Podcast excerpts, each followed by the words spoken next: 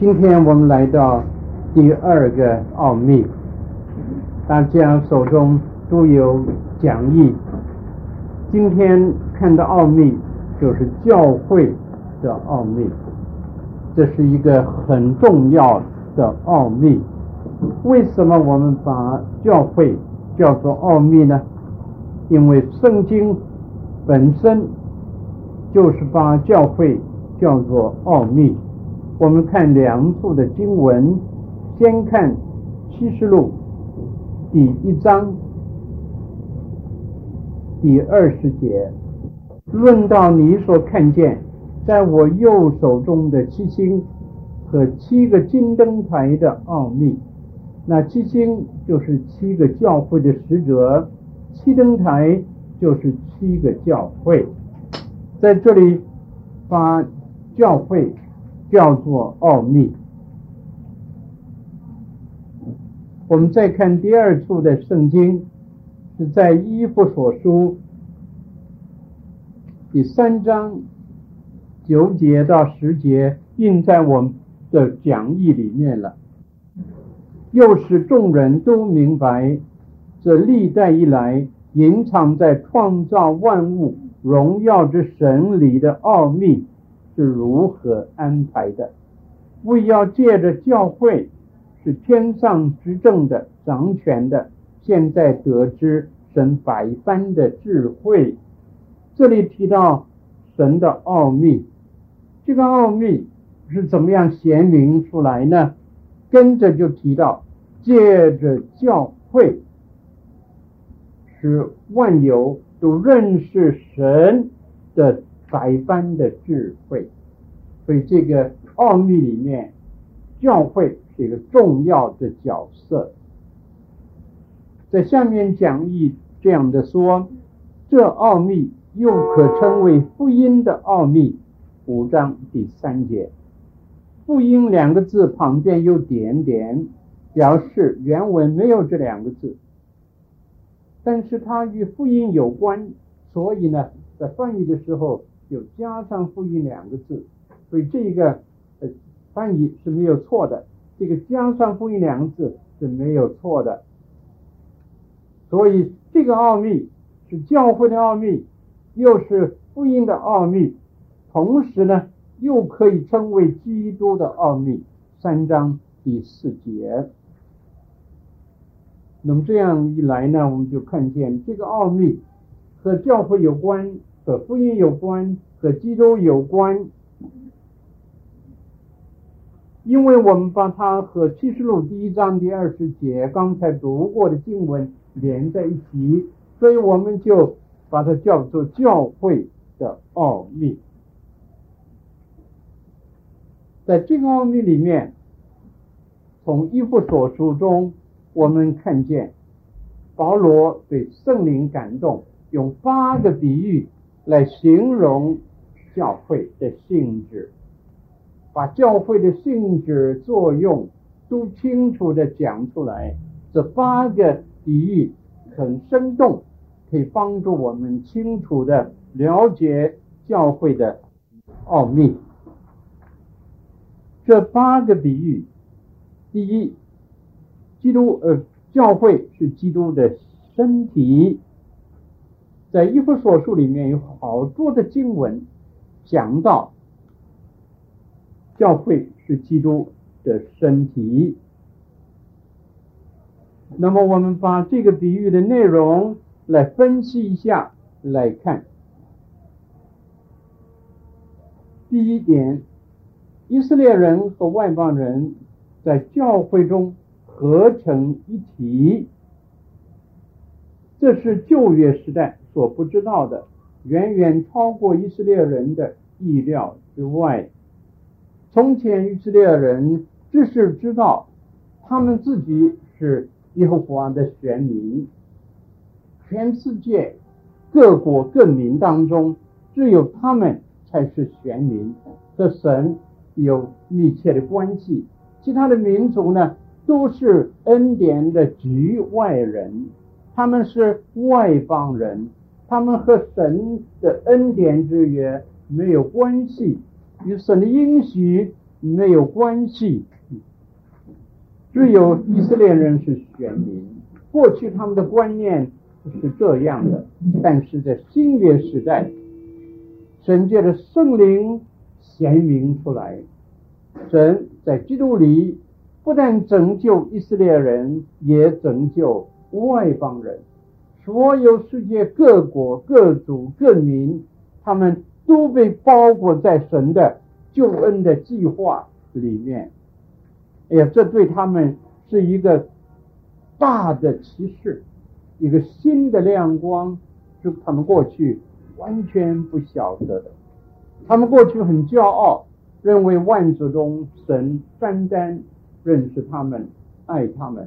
现在他们看见了，原来神的爱是普世性的，神爱别的民族和爱以色列人是一样的深厚。感谢天父，他没有把任何的民族隔除在外，他的恩典的手是伸到全世界每一个国家、每一个角落去，在那里拯救所有愿意相信的人。因此呢，在这里三章第六节告诉我们，以色列人和外邦人呢，在教会里面。成为一体。我们翻到这个地方看看，三章第六节，这奥秘就是外邦人在基督耶稣里借着福音得以同为后嗣，同为一体，同蒙应许。外邦人和以色列人在基督里同为一体，组成了。同一个身体就是基督的身体，基督是头，教会是他的身体。在这个教会里面有以色列人，有外邦人。原来以色列人和外邦人中间是有隔膜的，有一道墙把他们隔开。现在呢，在基督里这个墙被拆掉，所以以色列人、外邦人他们合在一起。成了神的百姓，他们合成同一个身体，就是教会，头就是耶稣基督。那么这是非常宝贵的一件事，告诉我们知道福音是普世性的。我们了解了这个奥秘以后，我们立刻有一个普世性的负担，我们就把福音要传到。万邦去。今天的华人教会，感谢主，慢慢的了解了这一个呃责任，他们看见了这个亮光，他们心里发出了响应。他们说：“主啊，既然你的恩典是普世性的，你的旨意是要拯救各地各方各族的人，那么我和我的教会就愿意投入在这个普世的。”大使命的工作里面，我不愿意单单注意到自己的自己的教会，不愿意把我的眼光放宽放远，能够关心到整个的世界。Oh Lord, put the whole world in my heart，把全世界放在我的心中，这是我们的祷告，这是一个非常宝贵的。合乎天父旨意的一个祷告，关心全世界的人的需要。在过去，华人教会只只注意自己，只注意自己的教会，只注意自己的所在的地区。但是现在，主的马其顿的呼声已经临到了华人教会。在近十几年来，许多的教会。陆续的，陆续的，就在拆船的工作上起来了。他们愿意担起这一个责任，或者奉献金钱，或者拆迁宣教士，呃，或者代祷，有的三样一起做，又代祷，又有金钱的奉献，又有拆宣教士拆迁出去，这是非常好的一个现象。所以我们了解了真理，这个真理的亮光，照到我们心里，我们就有一个新的看见，就开始有一条新的路，有了新的追求，有了新的呃贡献，这是必然的。我们现在看第二个要点，基督是身体的头，他是元首，支配身子的一切行动。基督是头，头做主，他主持一切，支配一切，他统治一切。这个头来支配身子的一切的行动，身体不能够支配自己，必须头来支配它。所以，基督的身体教会必须完全的顺服基督。我们看第一章二十二节，在这里给了我们一个很重要的启发，又将万有伏在他的脚下，使他为教会做万有之首。在这里我们看见，耶稣基督他是元首，他这个元首是双重的元首，double headship，double headship。他不是一种的元首，他是双重的元首。一方面，他是教会的元首；另外一方面呢，他是整个万有宇宙大自然的元首。这是这节的意思。万有不在他的脚下，他为教会做万有之首。他是教会之首，他也是万有之首。的双重的元首，我们从这一个双重的元首呃的这个真理里面学一个很重要的功功课啊。在这里我们看见，基督在大自然里面支配一切，他设立了自然律 （natural law），那么他就按照自然律来统治宇宙的一切万物。天地万物，整个的宇宙井井有条，因为他们都遵行顺服源头的自然律，这是顺服的结果。如果教会也像大自然那样的顺服基督，教会也必然有一个美好的结果，也会像大自然那样的井井有条。这个美丽的宇宙是一个荣耀的宇宙，这个协和的宇宙。我们看见天上的星宿，他们在那里运行，不会乱，因为他们有他们的轨道。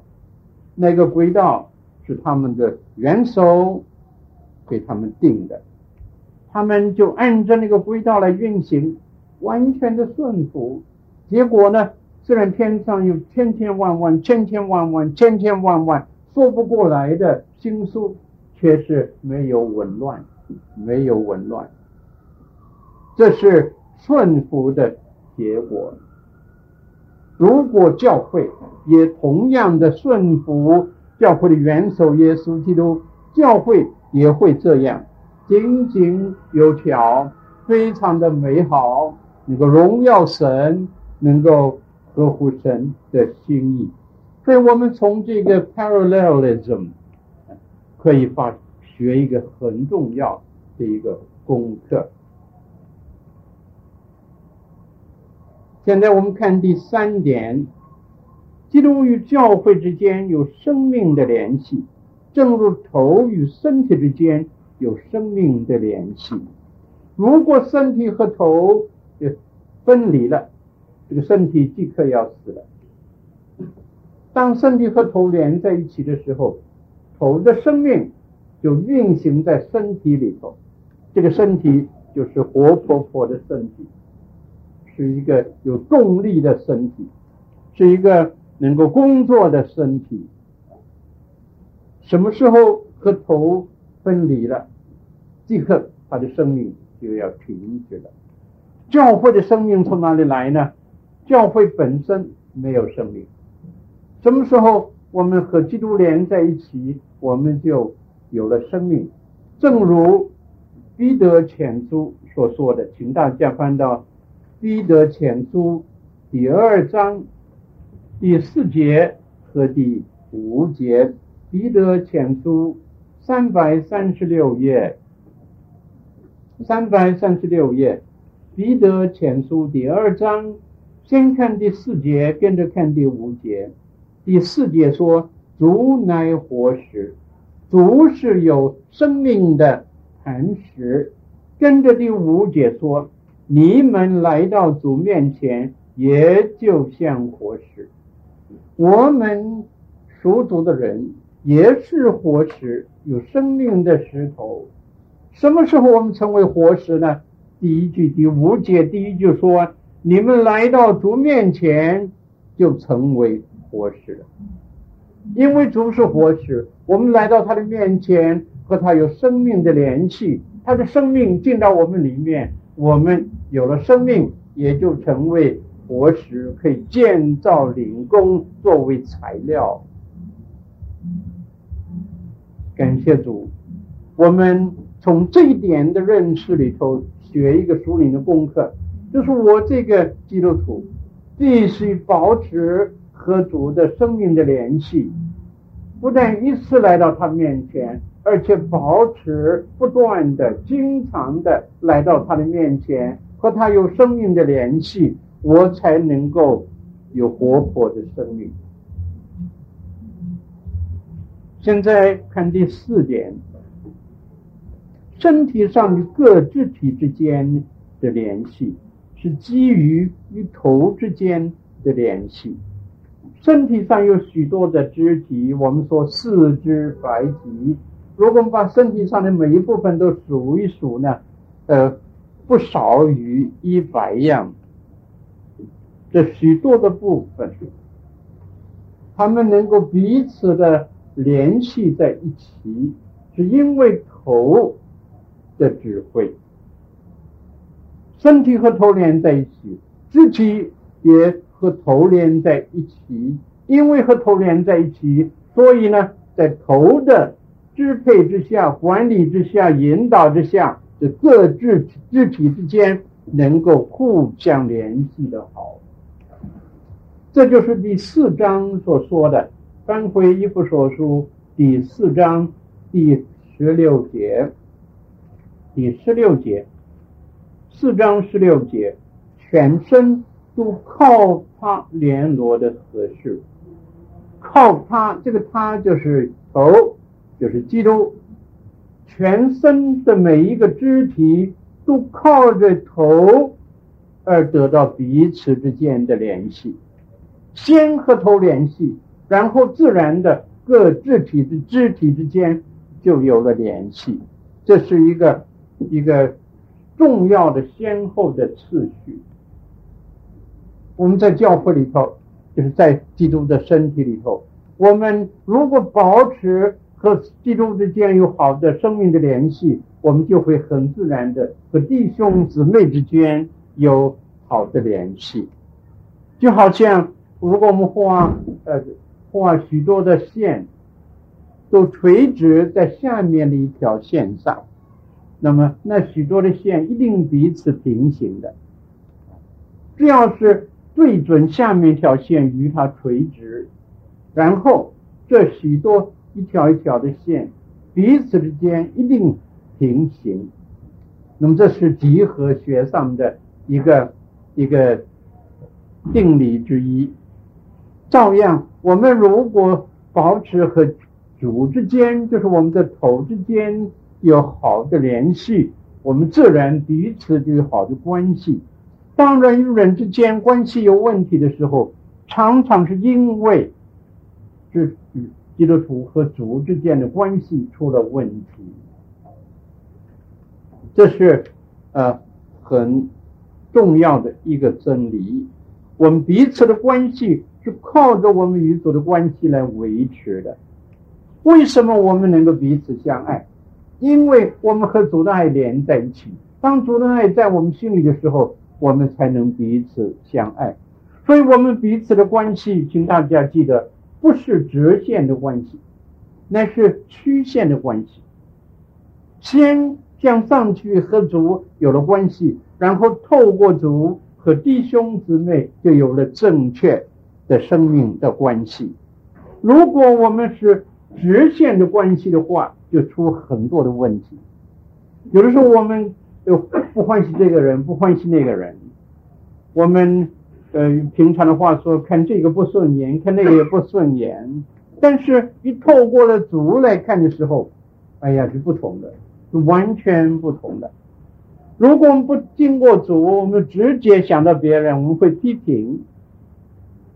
我们专门想人家的弱点、缺点，一想到以后，呃，就赶快讲给另外的人听啊。那么，这是一个直线关系的常常有的一个情况。但是，当我们经过主来看别人的时候，如果发现他有缺点，我就不再批评他，乃是为他在主的面前祷告。而且我这样就会更多、更容易发现他的优点，我就会为他在主的面前感谢神。所以我们这样一往上看，然后在看弟兄姊妹的时候，我们整个的态度，我们整个的。呃，关系，我们整个的感受都不同的。我们的天父看我们也不是直线，他也是曲线的看我们。经过基督看我们，我们原来是罪人。如果神直接看我们，我们都是呃可憎的、可恶的人，满身的罪过。但是天父在基督里看我们。哎呀，就看见我们是圣洁的人，是他的儿子的宝血洗干净的人，他对我们的关系立刻改变，他对我们的审判就变成了恩典。所以我们要学习这个重要的呃真理，我们曲线的关系，透过神来看弟兄姊妹。这样呢，我们就能彼此有了好的联系，因为我们和头有了好的联系。第五个要点，头的丰富充满在身体里头。我们看一章二十三节，一章二十三节，教会是他的身体，是那充满万有者所充满的。嗯。充满万有者就是神，这个充满是代表它的丰富的意思，它的丰富充满在整个的宇宙里面，而它的丰富也充满在教会里面，就是它的身体里面。头的丰富，也就是身体的丰富，所以头的丰富是身体的资源。我们在基督里。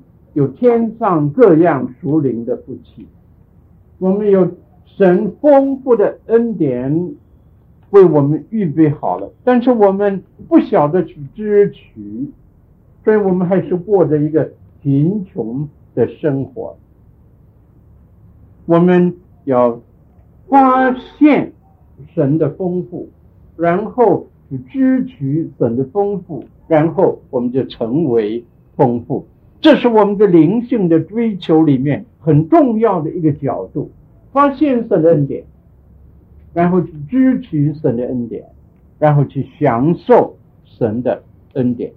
现在看第六点，第六点，身体上众肢体是合一的，肢体虽多，却是一个身体，这是保罗讲的话。一个身体上有许多的肢体，肢体虽多，仍是一个身体，所以肢体不可以分门别类，不可以结党纷争，应该是合而为一的。这是第四章一节到四节所说的。我为主被囚的劝你们，既然蒙召行事为人，就当与蒙召的恩相称，凡事谦虚。温柔忍耐，用爱心互相宽容，用和平彼此联络，竭力保守圣灵所赐合而为一的心，身体只有一个，圣灵只有一个。正如你们蒙召，同有一个指望，一主、一信、一洗、一神，就是众人的父，超乎众人之上，贯乎众人之中，也住在众人之内。在这里有七个一，表示我们是合一的。当神的爱，在我们的里面，是我们融化的时候，我们也能够彼此的联系。原来我们彼此之间很容易有隔膜，很容易有不能够呃和谐的地方，很很容易有距离，很容易有误会。但是当基督的那个爱的热力在我们里面运行的时候，我们就能够合而为一了。我们之间的差别，一切的问题。就能够消除了，这是很多很多人经历的。在认识基督以前，有很多的人不能够原谅，还恨一些人。但是呢，认识了基督，让主的爱进到心里，就充满在心里的时候，结果发现，对许多的人改变了态度，能够用主的爱去爱他们，去帮助他们。和他们和好，享受了在基督的爱中的那个合而为一的喜乐。我们看第七点，身体上的每一个肢体都有它的功用，应该各尽其职。第四章十二节和十六节，我们先看十二节，为要成全圣徒，各尽其职。来建立基督的教会，圣徒都是身体上的肢体，每一个肢体有它的责任，有它的功用。当每一个肢体都尽上它的功用的时候呢，结果基督的身体就建立起来。而这个建立是从每一个肢体开始。如果有一个肢体是没有作用的，他放弃了他的作用，他没有尽他的作用，结果就在那里产生一个缺环，一个 missing link。结果呢，让基督的身体就难以建立起来，成为一种的拦阻啊。所以我们在教会里面不要轻看自己，我们不要轻看自己，我们要认识神。在我们的身上有他的计划，他有他的恩典，有他的恩赐。每一个人或多或少都有恩赐，彼此的恩赐不同，但是都有恩赐。如果我们因为爱主，愿意侍奉他，愿意对他有一些贡献，我们这种热切的心在里面，就推动我们去去去。发现自己的恩赐，然后去用我们的恩赐，这样我们对主的家就有贡献，对基督的身体就有了作用，这是何等的美好！我们最大的喜乐就是能够呃为主呃做一件事，我们最大的喜乐就是在主的手中有用。翻过来说，我们最大的嗯呃难过就是为主完全没有用。那，有一个小孩子很欢喜发问题，常常问母亲：“这是什么？有什么用？那是什么？有什么用？”后来呢，他忽然这个很特别问母亲：“妈妈，我有什么用？”妈妈说：“问得好，问得好，你来回答这个问题，你有什么用？”我们每一个属主的人，做主儿女的人，我们吃早都要问自己这个问题啊。我这个蒙恩的人对主有什么用？我这个得救的人对主有什么用？主可以怎么样用我？我可以有什么贡献？哎呀，这是个很重要的问题，很基本的问题。什么时候我们会发这个问题，我们的灵性就开始有了新的这个成长。我们整个的态度，整个的着眼点。我们的努力的目标就不同了。那就是一个新的一个发动点，非常的宝贵。所以我相信在这里弟兄姊妹都是呃很有心侍奉的。如果你有心侍奉，那么你呢就要更加的，不但你自己侍奉，你也和别的肢体连在一起，那样更和谐的侍奉，成了一个对公。呃，teamwork，一个团队，大家彼此的合作，彼此的帮助，就能够各尽其职。在这个各尽其职里面呢，我们就看到第八点有一个要点，第八点里面有一个要素，各肢体互相需要，对彼此帮助。当一个肢体将有作用的时候，它不能够单独有作用，当它愿意贡献的时候，它不是单独贡献，它乃是和别的肢体能够联系在一起，它也帮助别的肢体有所贡献、有所作用，这样彼此帮助就能够呃一起有贡献，那个贡献就更大了，那个身体就会成长得更快了，就好像在。下雨的时候，那么这个一棵树，因为有树叶，所以这个雨呢落在树叶上，就顺着树叶流流下来，流下来的时候就落在了别的树的那个树脚的地方，树脚下。我这棵树，雨水这样流下去，滴下来的时候不是滴在我的脚前了，是滴在我两边的。这个树的那个脚前，那这样我不是吃亏了吗？我我树上的水我自己不能够享受，而是留在别人的呃地方，让他们得到滋润。那么我怎么办呢？感谢主，我旁边的树，他们的树叶也是这样，结果呢又流到我的地方来了。我树上的雨水流到别人那里去，他们树上的雨水流到我这里来。所以呢，结果呢，大家都得滋润，都得到雨的好处，说所有的树都欣欣向荣，都是青翠的，不结果子，都有丰满的生命。当我们只顾自己的时候，我们可能有所损失；当我们彼此相顾的时候，我们发现我们就起了一个整体的作用，让基督的教会成长得更快。更健全，会更加结果，更加荣耀神。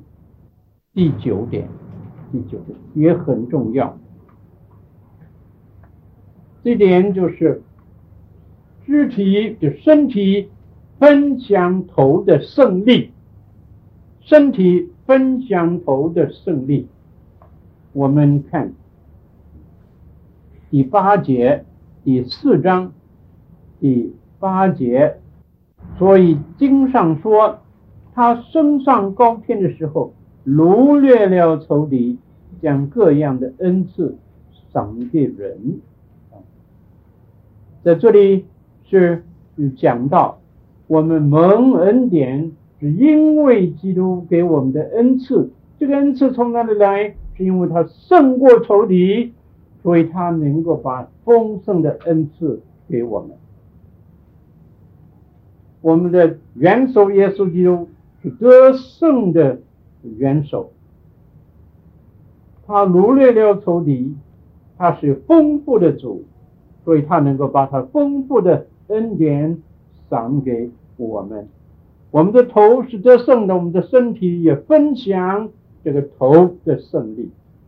基督是得胜的，我们跟从他做他的身体，我们也分享他的胜利，这是很重要的。因此呢，教会是不失败的，因为教会的元首是不失败的。耶稣基督讲过一句话，我们都记得。马太福音十六章十八节，主耶稣说：“我把我的教会建立在这磐石上，阴间的权势不能胜过他。”那就是耶稣基督代替教会。做了一个胜利的宣告，因为耶稣基督教会的元首是得胜的主，所以他的教会因为建立在基督的这个磐石上，教会就不会呃失败。阴间的权势，包括了撒旦的权势、罪恶的权势、黑暗的权势、死亡的权势，这一切的权势都不能够胜过教会，因为教会是建立在得胜的基督的那个坚固的磐石上。教会历史常常证明两件事：教会历史证明两件事，第一，教会本身的软弱；第二。教会的元首基督的恩典能力，啊，教会历史两千年来不断的不断的表现这两个事实。如果教会不是基督的教会，教会早就消灭。有一个牧师他这样说，他说：“如果我不相信教会是基督的教会，我早就不做牧师了。”我想这个话很有意思，我也会这样说。如果教会不是基督的教会，我就早不做牧师了。有什么用？有什么用？没有用。教会里有很多的软弱，有很多的亏欠，很多的缺少，很多的贫乏。如果照我们这个样子，怎么能够把福音传遍世界？根本不可能的一件事。但现在福音就是传遍了世界。为什么？因为教会自己虽然软弱，教会的主。却是得胜的主，是有能力的主，丰富的主，所以我们不灰心，不灰心。有时候看见教会软弱，我们也不灰心；有时候看见弟兄姊妹退后，我们也不灰心。我们知道神的恩典总会显出来，总会显出来。虽然人没有软弱亏欠，但是神不失败，神不失败。教会的头，基督是得胜的基督，所以教会跟着这位得胜的主也会打胜仗。这是我们的信念，这是我们的力量。教会是基督的身体。从这个比喻里面，我们看见了上面的九个要点，都是从这个比喻里面引申出来的。先来看第二个比喻，教会。是新人，请大家注意两处的经文。这两处的经文，第一处是说集体来讲，就团体来讲，整个的教会是一个新人。第二处的经文告诉我们，就基督徒个人来讲，每一个基督徒是一个新人。我们来看这两处的经文，先看第二章十五节。二章十五节，而且以自己的身体废掉冤仇，就是那记在律法上的规条，不要将两下借着自己造成一个新人，如此便成就了和睦。这里说，基督借着自己的身体造成一个新人，将两下。合成一个新人，这个两下是指着什么人说的呢？在上文告诉我们，这个两下就是以色列人和外邦人。耶稣基督在十字架上牺牲他的生命，因此就是外邦人、以色列人中间的那一个墙。隔开的墙被撤除了，将两项合为一体，成了一个新人，就是教会。所以教会的整体是一个新人。我们再看四章二十四节，这里讲到基督徒的个人。四章二十四节，并且穿上新人，这新人是照着神的形象造的，有真理的仁义和圣洁。这里是讲到个别的基督徒，每一个基督徒都是这样，把旧人脱下，现在穿上新人。这个新人有神的形象，就是真理的仁义和圣洁。改变，他的属灵的形象改变了。过去是一个败坏的旧人，现在成了新人，而这个新人表达了、彰显了神的形象。所以这两个意思合在一起，团体方面的意思，个人方面的意思合在一起，就是一个整全的意思。那么现在我们有了这个了解之后，我们就有了一个新的方向。什么方向？神所求的，在教会里面所求的，是基督里的新人，不是教会的会友。有的时候，会友和新人是两回事，不同。有的人受了洗加入教会，但是生命没有改变，不是新造的人，因为他还没有真的在基督里，所以哥林多后书五章十七节的话不能用在他的身上。在那里说，若有人在基督里，他就是新造的人，就是一个都变成新的了。一个人真的在基督里，他才能成为新造的人，就是才能过去，一切才能变成新的。如果他没有在基督里，他只是在教会里受了洗，成了教会的会友，他的名字在教会名册上，却没有进到基督的里面，没有和基督有生命的关系，那不是神所求的人。我们一了解。教会的这个意义，哎呀，我们立刻就改变了一个追求的方向，追求的重点。我们说求的不再是单单会有增加，我们求的是基督里的新人增加。得到会友很感谢主，但是更重就问这个会友重生了没有？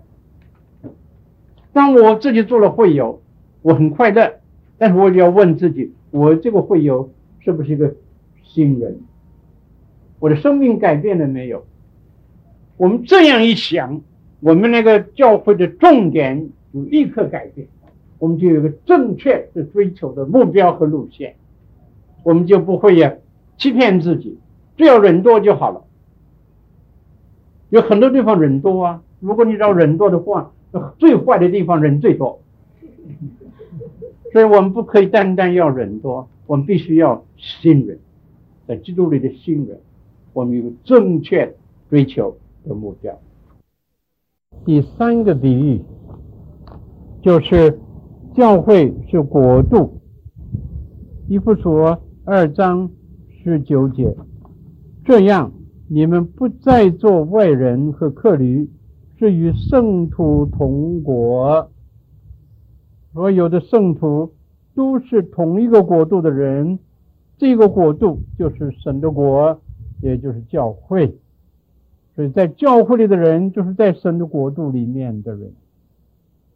教会是国度，这一个真理很重要。今天华人的教会开始多讲国度的真理，Kingdom Truth，这是很重要的。为什么重要呢？就是华人的教会，因为有许多的宗派。所以呢，一讲到教会，就立刻想到这个教会是哪一个宗派的，哪一个宗派的，或是哪一个呃 group of churches，或者是一个独立的教会，independent church。那么这样的的观念中呢，就缺少了一个合一的一个一个一个性质。但是，一讲国度呢？就是一个一个国度，我们属基督的人都是在基督的这一个国度里面，所以这个合一的观念就更加明显，更加强了。这是今天华人教会一个新的努力。你在刊物上，在讲坛上，你多看见、听见关于。这个国度真理的宣讲，大家更愿意合而为一。合而为一不是反宗派，乃是超越宗派。宗派是历史的产物，意思就是说，是神在历史的不同的时间所用的。每一个宗派开始都是一种复兴运动的结果，好像卫理公会、约翰卫斯理，在当时圣公会渐渐衰微这个情况之下，他努力传福音，在礼拜堂外面传福音，向煤矿的工人传福音，向那些从来不到礼拜堂去的人传福音。结果呢，有很多的人信主，教会有一个复兴，就从那个复兴里产生了卫理宗。现在卫理宗是一个宗派，许许多多的宗派都是这样开始的，是当时时代所需要的，是神的工作的一个途径，一条渠道。所以宗派是好的。但是宗派主义是不好。什么叫宗派主义？就是说，我的宗派和你宗派我们不相来往，我们要建一道墙，把自己隔开，彼此没有交通，没有来往，彼此的批评，彼此的对立，彼此的轻视，结果呢，就失去了见证。这是很可惜的，所以我们属于宗派，我们也忠于宗派，就好像一个家庭的分子忠于他的家庭一样，没有错，没有错。但是我们最高的敬重的对象是耶稣基督，我们超越了宗派来爱主，也彼此相爱。我们不是建篱笆。我们不是建墙，我们是建桥。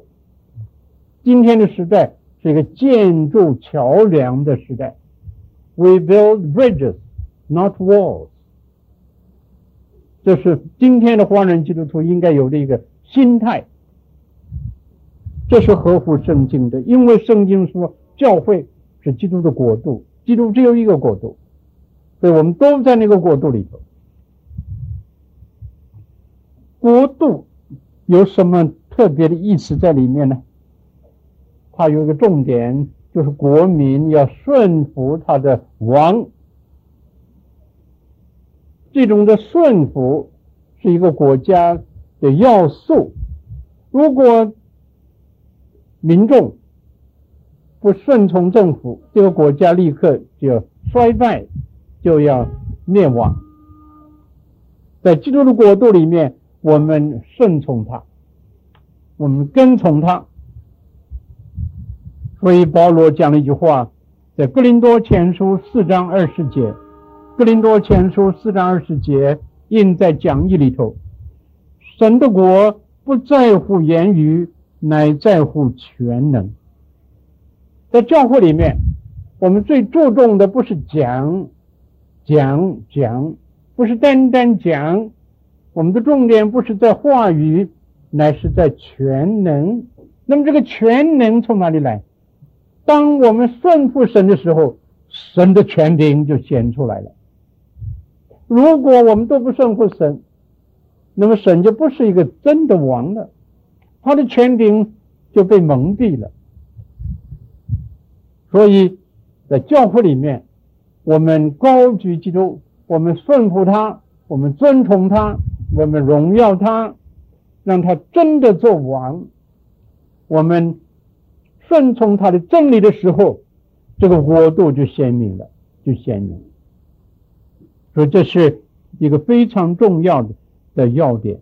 我们在教会里面为什么要讲讲话？言语做什么用？是为要帮助我们学习顺服主。顺服主就是做门徒。门徒训练是什么？门徒训练最重要的意义就是学习接受基督的主权。Discipleship means the acceptance of the lordship of Jesus Christ。当我接受基督的主权的时候，我就是他的门徒了。如果我这个基督徒不接受基督的主权，我不让他在我的生命中做主，我自己还要做主，那么我就不是一个门徒。一个门徒是一个跟从主的人，是一个顺服主的人，是一个见证主的人。如果他不顺服主，他怎么能够见证主呢？不顺服主，生命就没有改变。他不过是一个信徒，信，但是却没有顺服，所以他不是门徒。今天有许多的信徒，单单是信徒，不是门徒。所以，当我们在教会里面推行门徒训练的时候，那个基本的观念就是接受基督的主权，让他在我的生命中、生活中做主、做王。这个时候，我的生命生活立刻有改变。如果我不顺服主，那么主和我没有真的关系，我还是我，我做主，我做王，我要怎么样就怎么样，我要说什么就说什么，我要看什么就看什么，我要想什么就想什么，我要做什么就做什么，我是主人。那样，我们的生生活、生命不会改变。我一个真接受基督的主权的人。才会改变。在许多的呃基督徒的家的墙上有那个镜框，里面有一句话，说耶稣基督是 the invisible guest of this house, listening to every conversation，很好哈。但是呢，很多人就按字面来做了。耶稣啊，你是我的客人呢，你做客人要小心呢。不要得罪主人呢、一个客人到别人家里去做客人的时候，他要很小心啊，讲话不要得罪主人呢、主人不欢喜听的就不要讲，主人欢喜听你讲多一点，那么以后他就再欢迎你回去做做客人了。不然的话，就此呃拜拜了。我们对主是怎么样呢？是要他做一个客人吗？Is he merely a guest? In my life，如果是的话，我们不会改变，不会改变。他如果是族人，那我们就注意了，看这个族人要向我做什么，要我做什么。你他既然是我的主，那我就听话了。一听话就改变，一听话就改变。凡是生命改变的基督徒，都是因为接受了基督的主权，这个非常非常的重要。你们记得老子这样的教会？主耶稣在那个教会的什么地方？在什么地方？门外，门外，主在门外叩门。主说：“看哪，我在门外叩门。那听见我的声音有开门的，我必进到他那里去。我与他，他与我一同坐席。那个坐席是丰富的生命的意思，丰富的恩典。什么人得到开门的人？”开门让主进来，就说我与他，他与我一同坐席，我们就进入了丰盛的生命里面去。你有没有注意到，在师徒时代的教会《师徒行传》里面，信徒叫什么名字？他们的名称是什么？啊？基督徒。但是基督徒只有用了两次，信徒呢也用了两次，另外一个名字用了四十次，什么名字？圣徒也圣徒也只用了一次，圣徒用了一次，会友用了两次，门徒门徒用了四十次，门徒 disciple disciple，所以很明显的。初期的教会在使徒的带领之下，而使徒的带领是出于圣灵的带领，所以在圣灵的带领之下，他们把重点放在门徒上面。他们是信徒，更是门徒；他们是会友，更是门徒；他们是基督徒，基督徒和门徒的意义是一样。啊，所以说把。基督徒两次也加进去，那就是四十二次。所以门徒是当时的教会的重点，师徒时代的教会的重点，也应该是我们今天的重点。我们应该跟从使徒的脚步，我们应该把重点放在顺服主、接受主的主权。在圣经里面，主耶稣一个最完整的名字，在彼得后书，彼得后书那里说：“主救主耶稣基督。”哎，这个最完全的名字，主救主耶稣基督。在彼得后书啊，用了四次，用了四次，那就表示不是偶然的。彼得特别的用这个名称，就是把主的 Lordship and Saviorhood 连在一起。他不但是救主，他也是我的主；他不但是我的主，也是我的救主，两样合在一起，这才是耶稣基督完全的名字。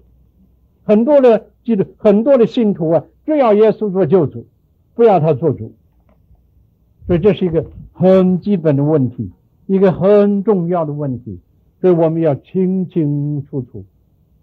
教会是神的国，神的国里的人要听王的话，那个国王的命令要接受，要顺服，这样才能够建立这个国度。第四个形容词。教会是神的家。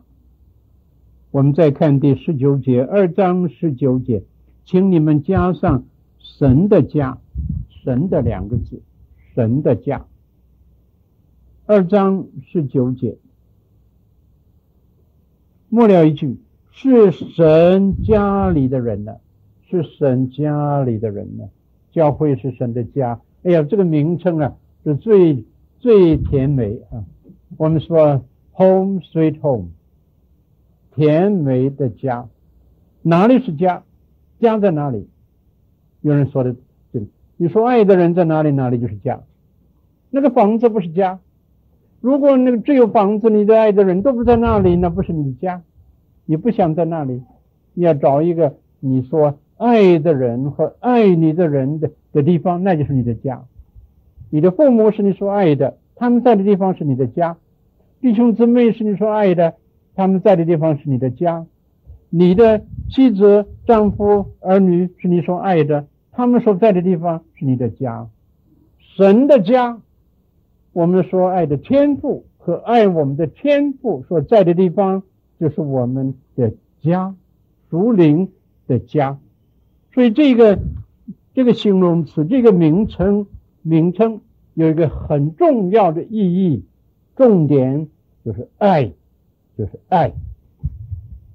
神的教会里面必须有神的爱在其中，同时在神的教会里面，弟兄姊妹彼此真是神家里的弟兄姊妹。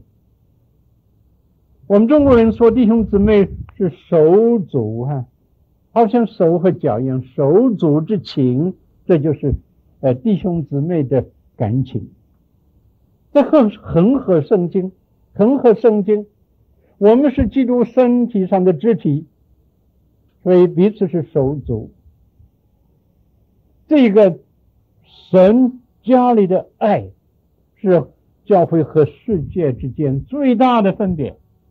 有许多的人信主。就是因为他们在教会里发现有神的爱，这个爱是他们在社会里面找不到的，所以他们在社会里漂流了许多年以后，觉得人生空虚、孤单，觉得人世里面充满了罪恶、奸诈、痛苦，人假冒为善、假面具、笑里藏刀。经历这些太多了，他们的心破碎了又破碎了，最后在教会里发现神的爱彰显在弟兄姊妹的身上，心受感动，在神的爱中，心灵得到医治，那个创伤得到包裹，能够恢复属灵的健康，在神的家里面欢欢喜喜的做一个弟兄，做一个姊妹，哎呀，这是何等的美好！这个名称真是让我们觉得心里温暖。那么，我们从以弗所书里看一看，做神儿女的人是怎么样的人？哈，第一，儿女亲近父亲。真的孩子愿意亲近父母，这是必然的。我们看第二章十八节，二章十八节，因为我们两下借着他被一个圣灵所感，得以进到父面前。圣灵的工作就是吸引我们亲近父，到天父的面前，见他的面。不是远远的离开他，一个远远离开父的人是什么人？主的主的主的名词，浪子，就是想离开父亲。你看那个浪子对父亲说：“把我当给当有的家产给我。”父亲就给他，给他以后他就往往远方去了。能够离开父亲多远就就去多远。到后来。醒悟过来，说我得罪了天，又得罪了父。从今以后，我不配做你的孩子，你收留我做个雇工吧。一个真正悔改的人的谦卑。但这个父亲抱住他不放，根本听不进这样的话。这个父亲就吩咐人预备最好的筵席，这个孩子是死而复活，死而又得的，全家都快乐起来。全家快乐起来，浪子回来，回来就是亲近父，到了父的面前。所以我们真的做儿女，我们愿意亲近神。我们说阿爸父，阿爸父。第二点，儿女像父亲。第五章第一节，五章第一节，你们该效法神，像蒙慈爱的儿女一样，效法神。效法神就是像神，孩子像父亲，儿女啊，总是在某些方面有像父母的地方。如果把儿女的像父母的地方加在一起呢，大概就是父母那个完全的形象了。嗯，这种的生命的相似是最自然的，最自然的。嗯，我在这里。看见一些朋友的孩子，从来没有见过的，第一次看见我就知道他是谁的孩子了，因为很像生命的特特征在那儿。我们和主之间有生命的相同，所以也有有相似。第三点，儿女彼此相爱，就像第四章三十二节说的，以恩慈相待，存怜悯的心。彼此饶恕，像神在基督里饶恕了你们一样。第四，儿女感谢父亲。五章二十节，常常感谢父神。也就是我们感谢的功课，常常感谢父神。如果一个家庭这个孩子不会说 “thank you”，他的家庭教育还没有完成啊。小孩子会说 “thank you”，那才是。基本的家庭教育成功了，在神的家里，如果他的孩子们还不会感谢神，还不会感谢他，还不会对神说 “thank you”，这个这个属灵的教育还没有完成，还没有完成。我们从心里来感谢，口唱心和的感谢神。好，现在第五个，第五个比喻，教会是灵宫。是一个属灵的圣殿。这个经文是在第二章末了一段，第二十节到二十二节、二十三节，我读出来。二十节到二十二节，并且被建造在师徒和先知的根基上，有基督耶稣自己为房角石，各方。靠他联络的合适，渐渐成为主的圣殿。你们也靠他同被建造，成为神借着圣灵居住的所在。我们看见这个领宫是怎么样的呢？第一，领宫的根基是使徒与先知所传的真理，这个真理就是关于基督的真理。使徒、先知。所见证的就是主耶稣和他的真理，所以推到最后教会的根基还是耶稣基督。这个像保罗说，在在哥林多前书说的一样，耶稣基督就是那已经立好的根基，除此以外没有别的根基。在这里，保罗换一个方式讲同样的意思，他说教会是建立在使徒和先知的根基上，好像是矛盾了，因为他在别的地方说是建立在耶稣的根基上，为什么在这里说是建立在使徒和先知的根基上呢？这是说法不同，意义相同，因为旧约的先知。和新约的使徒所见证的都是主耶稣，所以推到最后还是主耶稣是教会的根基。耶稣基督自己是房角石，这是第二点。房角石是什么意思？房角石是什么意思？当你建造房子的时候，这个房角石你放在哪里？是放在。这个上盖的地方不是底下的根基，方礁石不是根基，方礁石是那个定位点，是 the point of orientation The point of orientation，意思就是定位，把这个房子的其他的部分都定下它的位置，那个方教室放好了，其他的部分都对准方教室。都要连到方教室那里去，都要向方教室看齐，它是标准。所以这个意思就是说，耶稣基督 is the standard of the church. He is the point of reference of the church. Point of reference，那就是像一个车轮跟那一个轮柱的那个心。这个车轮有很多的辐条。许多的辐条，细的辐条，所有的辐条都连到那个柱心那里去啊。那一个柱心就是 the point of orientation and the point of reference。 耶稣基督在教会里面，他是总归，总归，一切都归到他那里去，一切都连到他那里去，一切都指向他。这是非常重要的。我们在教会里面做事的时候，我们要按照基督的真理来做。基督的心意是什么？我们都要知道。知道以后，这个他的心意就是我们的标准，我们就对准基督，将他看齐。看齐很重要啊！我们说看齐，我们都向一边看。那么第一个人。做了标准，大家都向他看齐，结果呢，整个都是整整齐齐。教会都向基督看齐，整个的教会整整齐齐。所以这是方教士的意思。所以你看，根基是耶稣基督，方教是又是耶稣基督。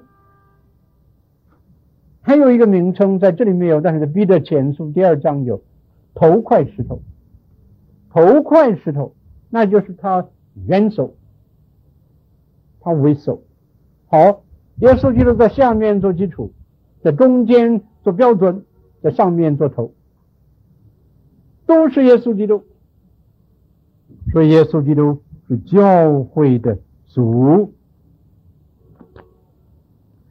那么第三点，灵宫的意义就是神与人同住的地方。所以这里第二十二节说，神借着圣灵居住的所在，教会就是神居住的地方。神借着圣灵和人同住。第四点，灵宫的性质就是属灵的殿，是圣灵运行的地方，在那里结出来圣灵的果子，在那里做灵工，在那里按照灵则来工作，属灵的原则来工作。结灵果、献灵祭、做灵工、造灵则，与属灵的原则，什么都是和圣灵达成一片。神借着圣灵在教会里运行，这个很重要啊！不是人做主，不是按照我的意思，不是按照世俗的方法，不是按照人的意见，不是。我们不是个顺潮流，我们是顺到属灵的这个原则，这样就真正是领功了。第六个名称，教会是登台。虽然以弗所书里面没有灯台这个名称，没有这个字眼，但是却有这个实际。在第五章第八节，我们就看见教会的人是光明的子女，他们离开了黑暗，进入了基督的光明里面，他们就成为光明的子女，不再在黑暗里面了。所以呢，这些光明的子女就构成了灯台，光明的灯台。教会里面满了光明的子女，这个教会当然就是灯台，就为主发光。那么现在我们看光明的子女有什么特点？第一，离开黑暗，五章十一节，五章十一节，那暗内无益的事。不要与人同行啊！不要与人同行，别人做暗内无益的事，无意的事就是损害人的事，是属于黑暗的，不做。别人做，我不做，分别出来，不是同流合污，不是人行一行，人云亦云，不是能够出来。离开黑暗。第二，结出光明的果子。第九节，光明所结的果子就是一切良善、公义、诚实。你们记得在旧约的会幕里面那个灯台，那个灯台有七个灯，有有七个枝子，有七个灯头，每一个枝子上有花有果，有花有果，很好看。不是我们现在所看见那个，呃，光秃秃的那个、那个、那个、那个、那个、那个枝，不是的。原来在这个出埃及记里面描写那个灯台是有枝子、有花、有果，这很有意思。光明会开花，光明会结果，结什么果子？这里提了三样：良善、公义、诚实。哪里有光明，哪里就结三样的果子，是良善的和罪恶相反，公义的和自私相反，诚实和虚伪相反。现在看第三，一个光明的子女是发光的，发光的。我们看十三节，凡是受了责备，就被光显明出来。因为一切能显明的，就是光。你看第十一节下半节，倒要责备行这事的人。一个基督徒不但不和别人一起做坏事，反而责备行坏事的人。这个责备就是发光。他不出声，而不犯罪，静默的做好人，已经是发光。但加上对别人的提醒，更是发光。第四，光明的子女洁净光源，洁净光源就是洁净主耶稣基督。这是第十四节。所以主说：“你这睡着的人，当醒过来，从死里复活，基督就要光照你了。”靠近基督，得到他的光照。不要睡觉，醒过来，一个渴慕主的心，主的光就要照耀他。好，这是光明的子女的四方面的表现。第七个名称，第七个名称，教会是新妇。这是第五章三十节到三十二节。基督是新郎，他爱教会，好像爱新妇一样。这是第二十五章二十五节所说的。五章二十五节，我读出来：你们做丈夫的要爱你们的妻子，正如基督爱教会，为教会舍己。所以基督爱教会，这是基督那一方面的爱。然后呢，我们看见教会对基督的爱，那就是在第五节。第五点，第五第五点，第五点，第五点，基督与教会在爱中合一，三十二节，五章三十二节，这是极大的奥秘，但我是指着基督和教会说的。保罗在这里用丈夫和妻子的爱中的联合来形容基督与教会爱中的联合，哎，这是。非常宝贵的一个比喻，基督爱教会，为教会舍己；教会呢也爱基督，回应基督的爱，也愿意为基督舍己。哎呀，这个是非常的好。我看见一些基督徒真是为为基督有舍己。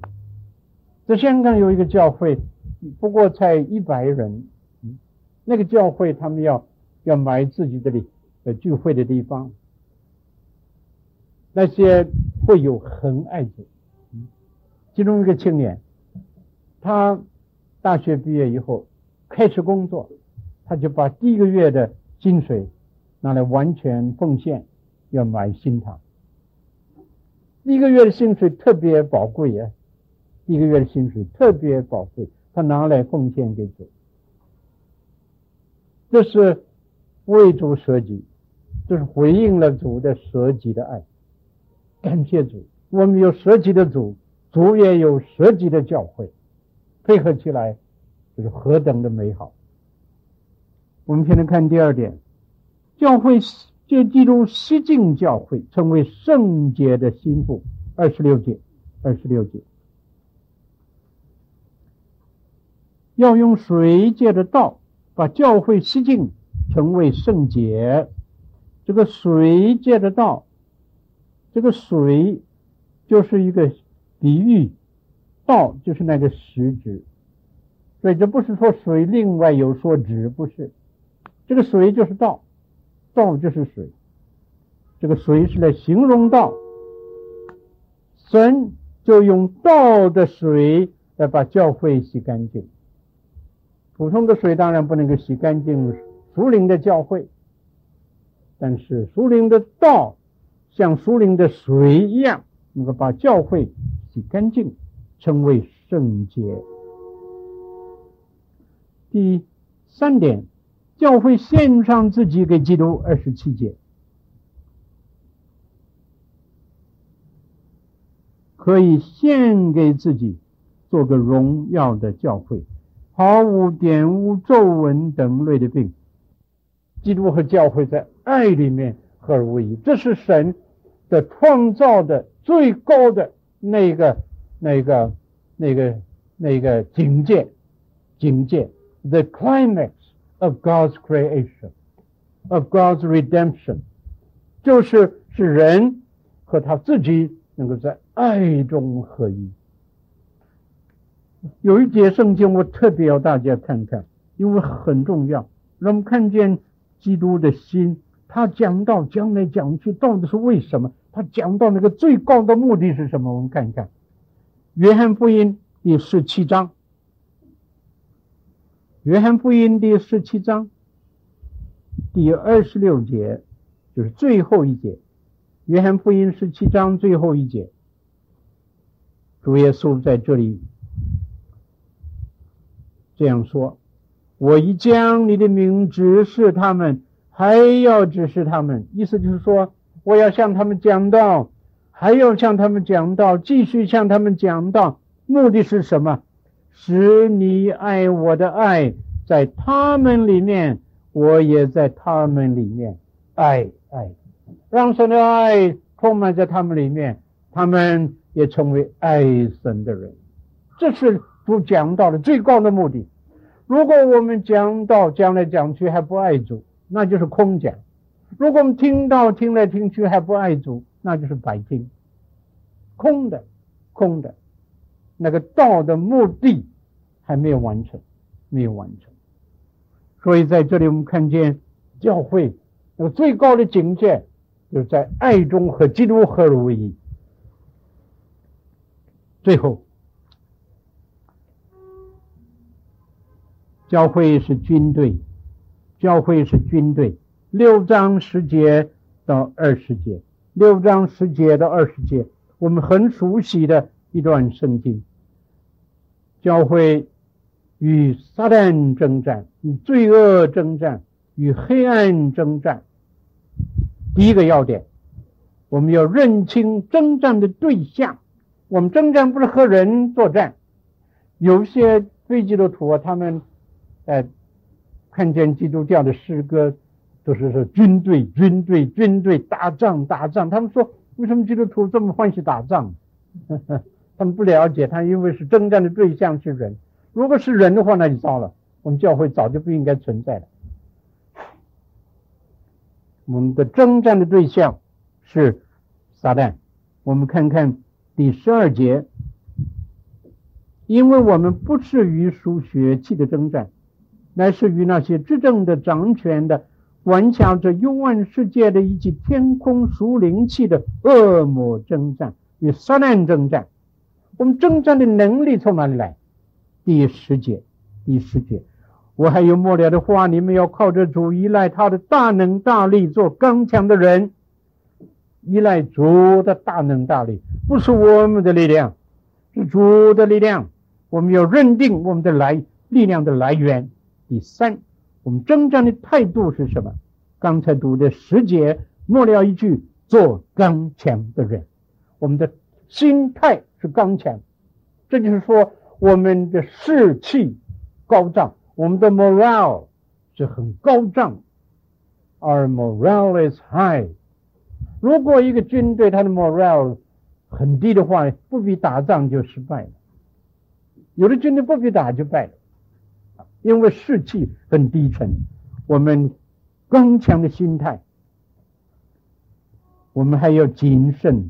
我们不是粗心大意，我们不是轻敌，我们不是随便的去和敌人作战。我们要很注重敌人，了解他们的力量。很谨慎去作战，第十四节，十四节，所以要站稳了，站稳了就代表我们非常的谨慎。第四点，我们要穿上军装，这个军装我们都晓得，知道，头上戴了救恩的头盔，我们有公义当作护心镜，真理当作带子束腰，平安的福音。当做预备走路的鞋，信德当做藤牌，有救恩的头盔，我们拿着圣灵的宝剑，就是神的道，全备的军装。最后，我们的战略是什么？What is our strategy？祷告，祷告。第十八节，靠着圣灵，随时多方祷告祈求，并且在此。精心不倦，继续的祷告，不灰心的祷告，在圣灵里祷告，那就是有负担的祷告，恳切的祷告，用各样的方式祷告，继续祷告，这样呢，我们就会有圣灵与我们同工，有主自己在我们这边做我们的元帅，我们就稳操胜券，我们可以打胜仗。